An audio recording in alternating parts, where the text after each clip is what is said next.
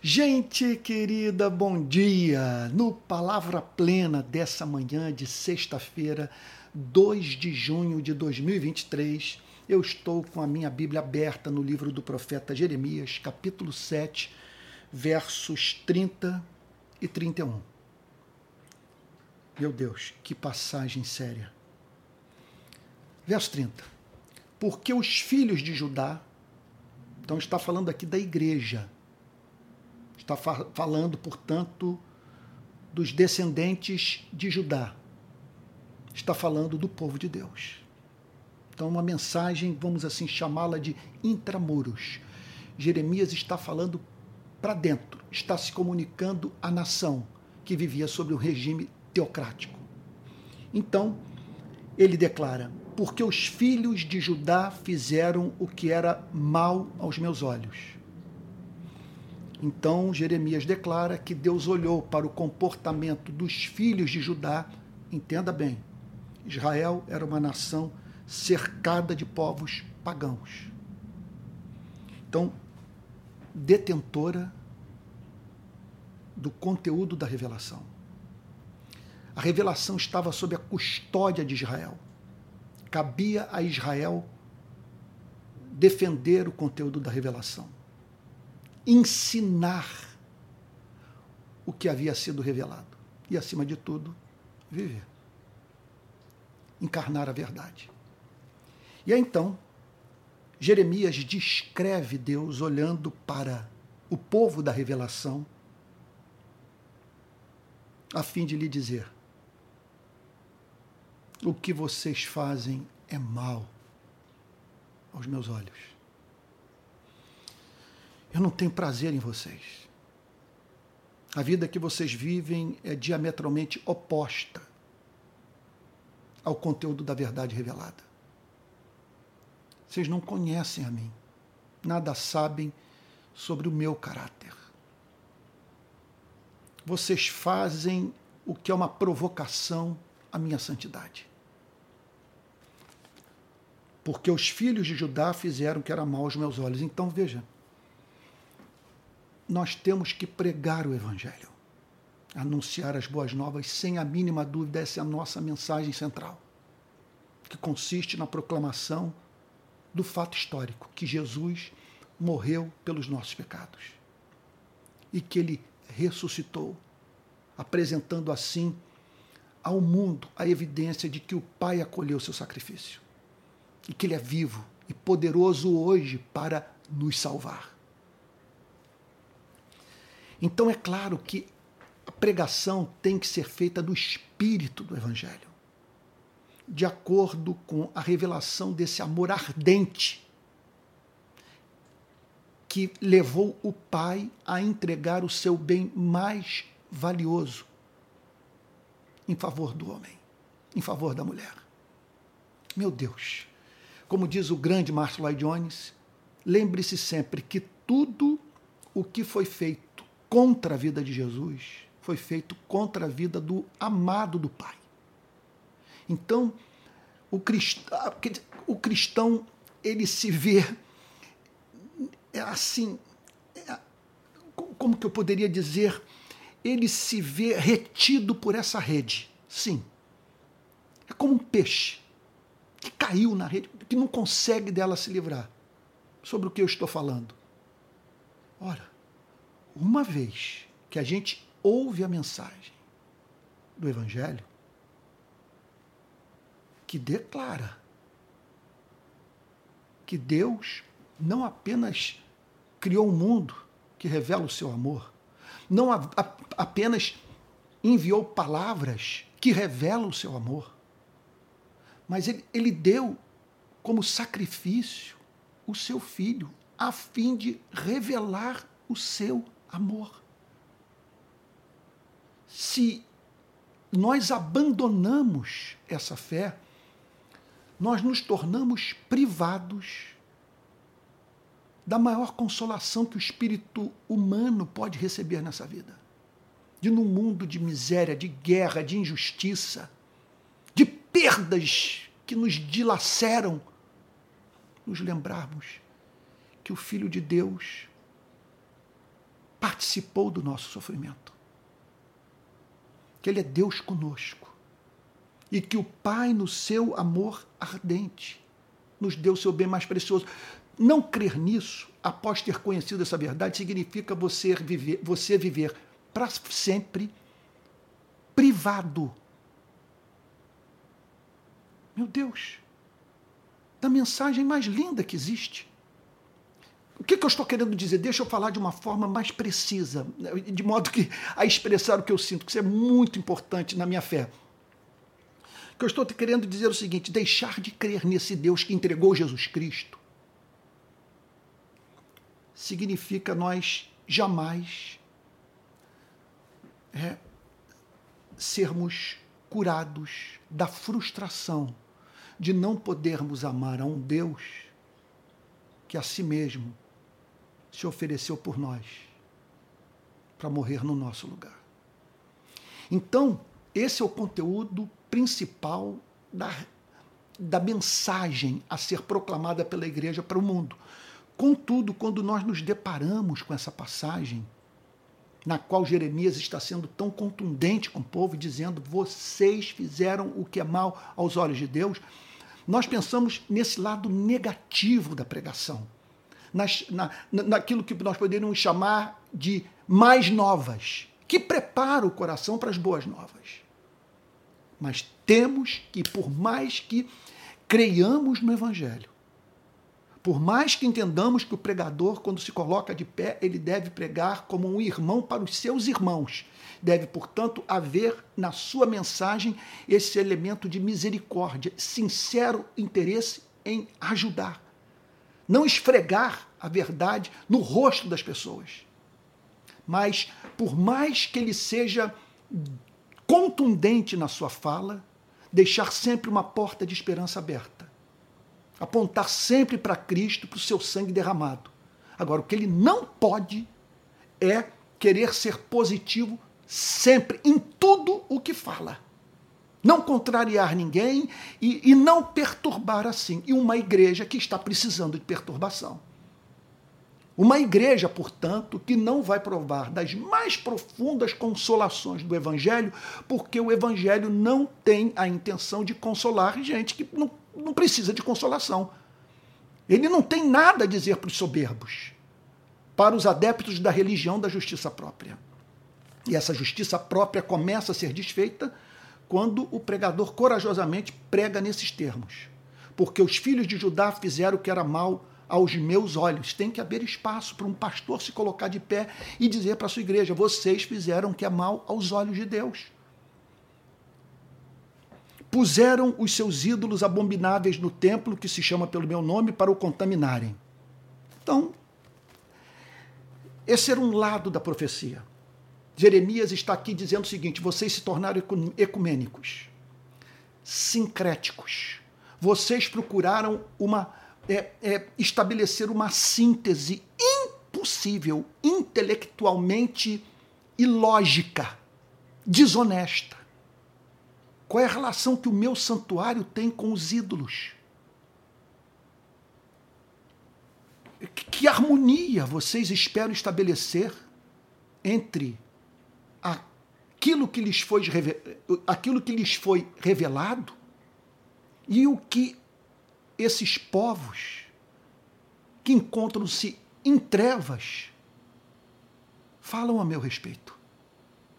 Mas olha só, o profeta prossegue, apresentando o sintoma mais hediondo daquele, daquele sincretismo religioso.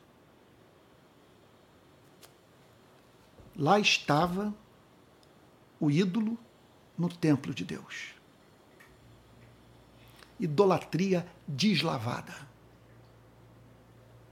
Completa desconsideração pelo amor desse Deus que nos é apresentado nas Sagradas Escrituras como Deus ciumento. Ele arde em ciúmes por nós. Não porque ele careça de nós para ser feliz, mas por nos amar de uma forma tão ardente que ele não pode tolerar que retrocedamos na vida. que nós nos tornemos piores do que éramos após o conhecermos. Terrível coisa ser amado por Deus.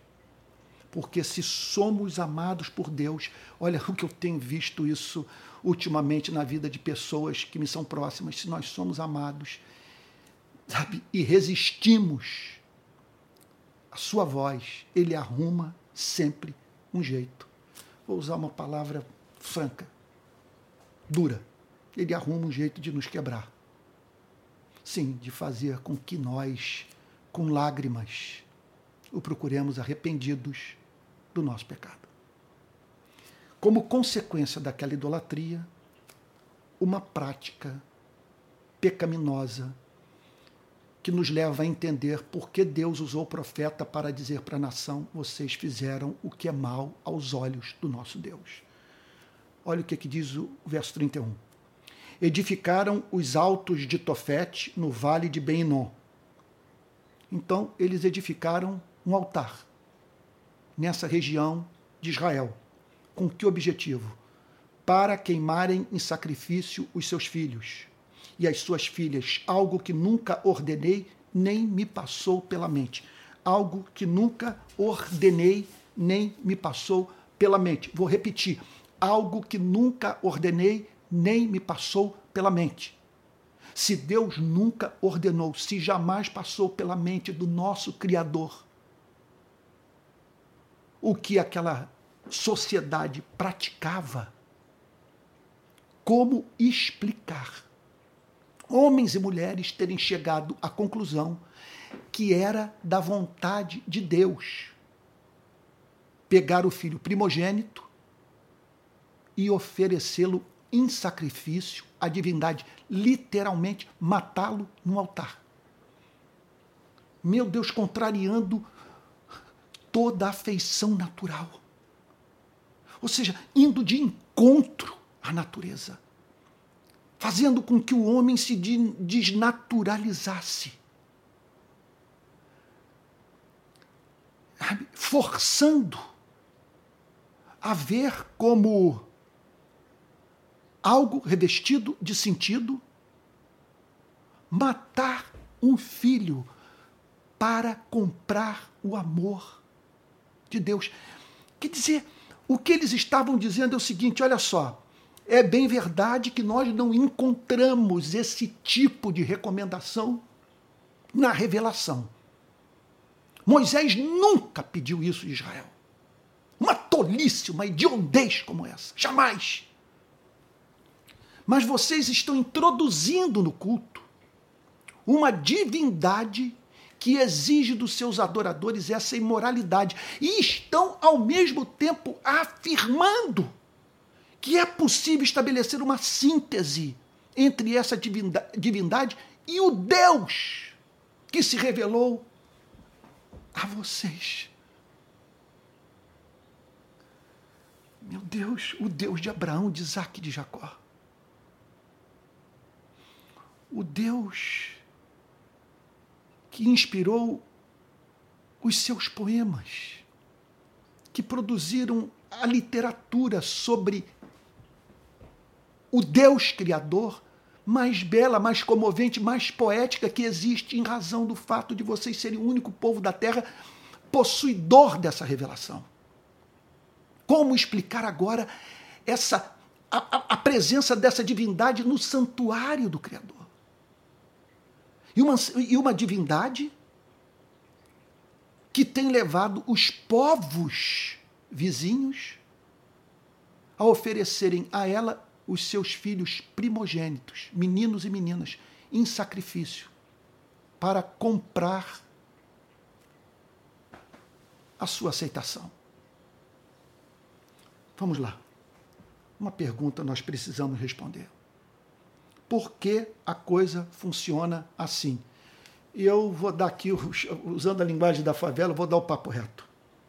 Porque é do interesse do inferno de Satanás, do diabo, do demônio, do Belzebu, é do interesse das trevas que nós tenhamos ódio de Deus.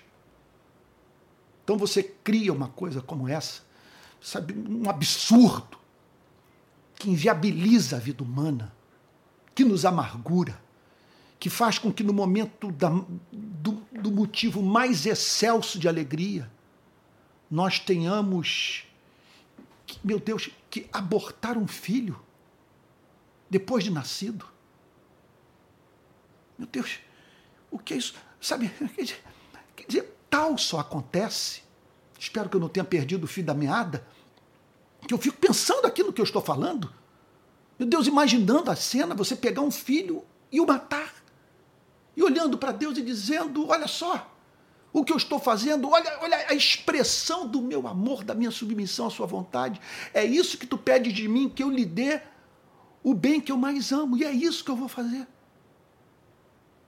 Aí fica essa pergunta. É. Meu Deus. Se Deus pede isso de mim, quem é esse Deus? Qual é o seu caráter? Sabe? Que sentido eu encontro nessa relação?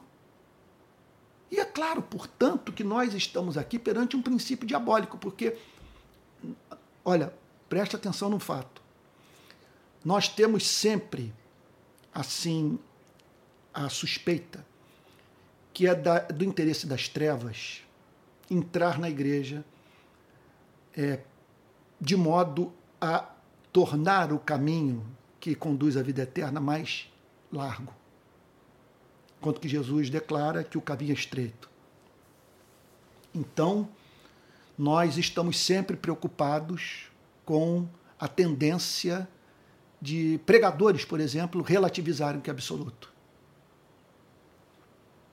Isso é um lado inegável.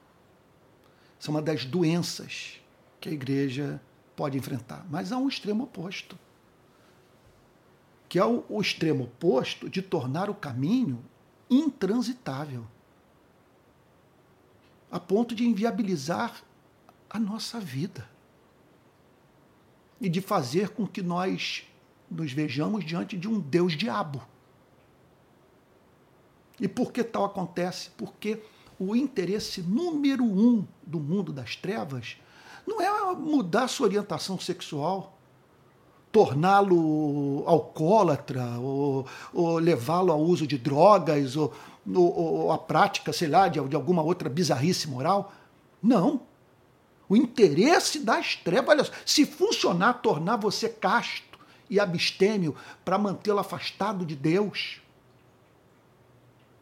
enquanto você nutre um, um, um, ódio secreto por ele, o império das trevas vai, vai, vai funcionar dessa maneira. A meta é afastá-lo do seu Criador. E por isso essas leis draconianas, tão presentes nas instituições religiosas. Repito, essas tolices, essas bizarrices, esse comportamento idiota que nos leva a acreditar que, mediante esse sofrimento auto-infligido, nós vamos chamar a atenção de Deus. Nós vamos simplesmente acordá-lo do seu sono e fazer com que ele passe a nos levar a sério e cuidar de nós. Qual é o valor de uma profecia como essa? Essa que foi proferida por Jeremias. O valor consiste no fato dele fazer um alerta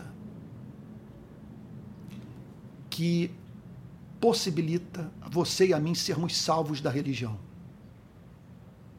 O que Jeremias simplesmente está dizendo é o seguinte: olha, essa coisa está levando vocês à loucura. Está exigindo de vocês verdadeiro absurdo. Não é possível que o Criador seja tão mesquinho, sabe, e, e diabólico. Como esse ao qual vocês estão servindo, que embora nunca tenha prescrito a morte de filhos como meio de cultuá-lo, tolera que o seu povo adore uma divindade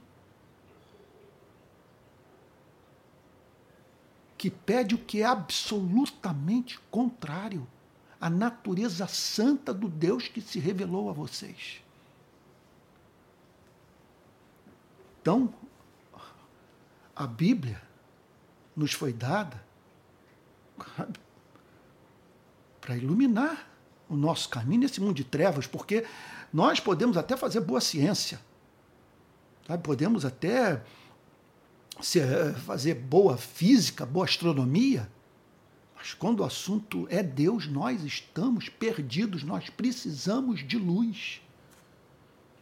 E a revelação nos foi dada para ser lâmpada para os nossos pés e luz para os nossos caminhos, a fim de que nós não, tornemos, não nos tornemos cativos de uma divindade que, que nos conduz a inevitavelmente agasalharmos um ódio secreto em relação a Deus, pois quem pode adorar um Deus que exige tamanha crueldade, comportamento tão antinatural como esse que Jeremias detectou é, na idolatria pagando seus dias.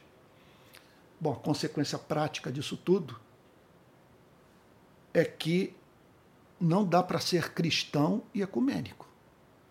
Veja, dá para ser cristão e lutar pela liberdade de culto. Então, você permitir que um templo de uma religião que não é professada por você seja erigido na cidade onde você mora. Dá para ser cristão e lutar pelos valores da República na companhia de alguém que não professa fé no cristianismo. Agora, essa síntese teológica é condenada frontalmente pela fé cristã o que essa profecia. Quer dizer, você dizer o seguinte: que, que estamos unidos em torno de uma causa qualquer, porque, em última análise, é, há um único Deus e que se revelou de modos diferentes aos seres humanos e assim, portanto, faz com, com que os seres humanos, pelos caminhos mais diferentes, cheguem a Ele. Isso não é ensinado pelo cristianismo. O cristianismo insiste em declarar que Jesus Cristo é o caminho, a verdade e a vida, e ninguém vai ao Pai senão por ele. O cristianismo, portanto, ele, como é que eu poderia dizer? O cristianismo é intransigente nesse ponto. Ele é exclusivista. Muito embora ele não fomente o ódio. Sabe? Muito embora nós é, é, encontremos nas páginas do Novo Testamento, na pregação de Cristo, um estímulo ao pluralismo, a imitação dos discípulos de Cristo da atitude do Pai, que faz o seu sol nascer sobre todos, sua chuva cair na horta do pastor e do pai de santo, e do imã e do rabino. Assim é Deus.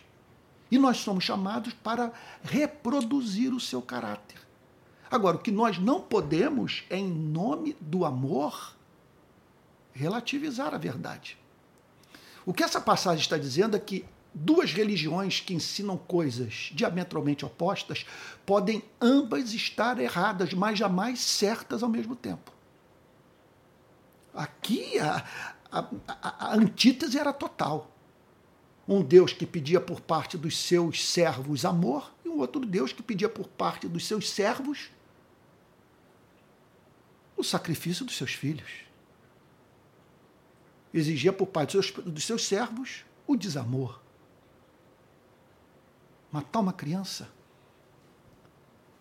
que saiu do seu ventre.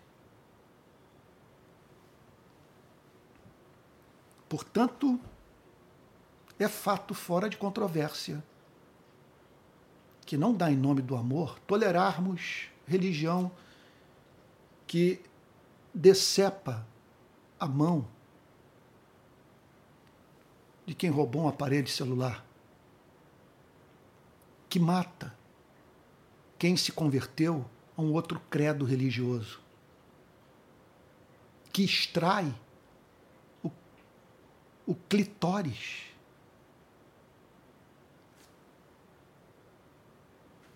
Da seguidora do seu credo religioso, que inviabiliza a vida da mulher, que promulga leis, promulga leis que tornam a vida um suplício e regimes que, em nome da divindade, toleram uma casta religiosa detentora do poder político e que impede a livre expressão do pensamento. O que Jeremias está dizendo aqui, portanto, repito, insisto nesse ponto. E acredito que essa profecia é de grande valor para o atual momento do movimento evangélico brasileiro, porque há setores da igreja que, em nome do amor, são inclusivistas demais, mas a ponto de dizerem esse absurdo que religiões que ensinam coisas diametralmente opostas podem estar certas ao mesmo tempo que todo caminho leva a Deus. Isso não é verdade. Isso não é verdade. E que, portanto, é, nós podemos dizer, como diz o C.S. Lewis, você olha para uma conta aí como 5 mais 5. Quem disser que, é, que, a, que a resposta é 10, acertou. Quem disser que é 9, está mais próximo da verdade. Quem disser que é 5, está mais distante da verdade do que aquele que disse que a resposta é 8. Então, do ponto de vista do que, do que disse que a resposta é 9, que, ou 8, ou 7, ou 6, todos, portanto, revelam é, imperfeições no seu sistema de pensamento teológico. Contudo, há religiões que estão muito distantes da verdade, que simplesmente apregoam aquilo que, com santo temor, eu chamo de Deus-diabo, que pede do homem aquilo que o profeta declara. Algo que nunca ordenei nem me passou pela mente. Pelo que orar no final desse programa? Orar para que Deus nos permita ficar com a revelação. Com a revelação somente e quando um pastor se levantar para exigir algo de nós, que façamos a seguinte pergunta para ele: de que texto das Escrituras ou conjunto de passagens o Senhor tirou o que está exigindo de mim? Vamos orar? Pai Santo, a que ponto a degeneração espiritual, fruto do sincretismo religioso, pode chegar. Da heresia que entra pelas portas dos fundos da igreja, Senhor. Senhor, de crermos no que o Senhor abomina e que nos faz inevitavelmente te odiar. Nós rogamos a Ti, Senhor, que por obra da Sua graça, o Senhor nos ajude a fazermos da Tua revelação, que nós chamamos de Bíblia, a nossa única regra de fé e prática, Senhor. E ajuda-nos, Senhor, a crer a partir das lentes de Cristo, do Cristo que nos chamou não para crer em Deus, mas para crer no Pai e a Ele amar, uma vez que esse ser doce é ao mesmo tempo Deus Todo-Poderoso, Criador dos céus e da terra. Faz assim, Senhor. É o que te pedimos em nome de Jesus. Com perdão dos nossos pecados. Amém. Gente querida, estou chegando ao final da semana, nosso último programa, e eu gostaria agora, olha só, de anunciar o livro que eu lancei na semana passada, esse book que é uma transcrição de uma pregação minha. Você pode adquiri-lo no site da Amazon. Me parece que tem que ser usado o, o, aplicativo Kindle, embora você não precise de um Kindle para baixar esse e-book. É uma transcrição de uma pregação minha na qual eu trato desse tema. Se Deus é bom, é porque sofremos. Eu acredito sinceramente que a leitura desse, dessa pregação transcrita vai ajudá-lo a lidar com suas próprias questões e prepará-lo para lidar com esse tipo de indagação no seu trabalho evangelístico, quando você quiser levar um amigo a Cristo e que enfrenta esse problema intelectual em sua vida. Tá bom? Então, ah, eu sugiro que você adquira, espero que faça muito bem ao seu coração. Quero também dizer que esse programa é mantido por irmãos na fé que acreditam no que eu estou fazendo. Então, caso você queira também se juntar a eles e contribuir, aqui vai o nosso Pix, palavraplena.gmail.com. Você também pode ajudar se tornando membro do canal. Ou então assinando. Tem uma plataforma que eu estou usando chamada Apoice. Ela visa é, viabilizar o nosso, a nossa intenção de ajudar projetos que precisam do socorro de muitos a fim de, de serem realizados, quer dizer, projetos é, que carecem de apoio financeiro. Então eu entrei nessa, nessa plataforma e você, é outra forma de você ajudar, tá bom? É isso. Olha, eu espero que essa semana é, que o Palavra Plena tenha enriquecido muito sua vida no decorrer dessa semana. Que Deus o abençoe e o guarde. Bom final de semana e até o próximo Palavra Plena.